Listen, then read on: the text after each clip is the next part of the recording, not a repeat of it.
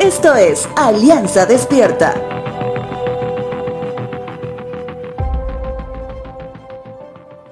Si no supieras que en algún momento ese cielo oscuro se iluminará con la salida del sol, no te llenarías de impaciencia.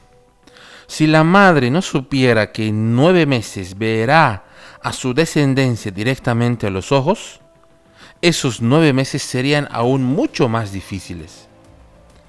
Creo bien que a nadie le gusta esperar. Y la diferencia está en cómo lo manejamos.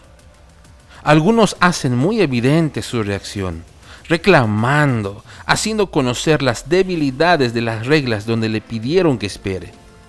A otros les sucede exactamente lo mismo, pero eso sucede solo en su interior. Y bueno, hay otro grupo de personas que aprendió que la espera tiene algún motivo adicional que solo esperar. La palabra que actualmente usamos para paciente, utilizado en el contexto médico, deriva del latín que significa sufrir. Por tanto, un paciente es alguien que sufre. En ese sentido, la palabra paciencia vendría a ser la capacidad de padecer o de sufrir. Ahora te das cuenta del por qué te dije que todos sufrimos en la espera.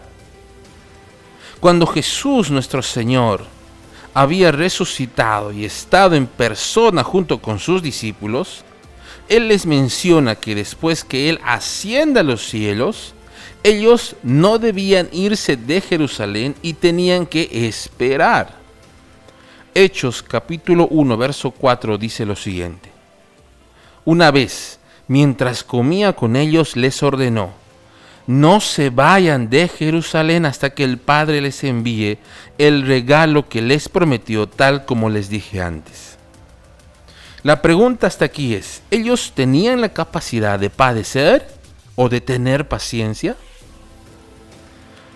Tal como les mencioné al principio, todos somos parte de un grupo de personas que reaccionan de diferente forma.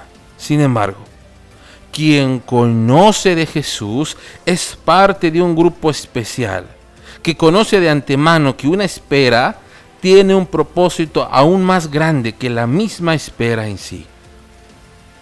Hechos de los Apóstoles capítulo 1, verso 14 y el 26 dice lo siguiente. Todos se reunían y estaban constantemente unidos en oración. Y el 26 dice, y Matías fue elegido para ser apóstol con los otros once. Mientras esperaban los discípulos de Jesús, no dejaron de trabajar en las cosas que le interesa a Dios, en oración constante y trabajando para lo que vendría a ser su amada iglesia. Te dejo con la siguiente frase. Señor, mientras espero lo que anhelo, haznos obreros útiles en todo momento.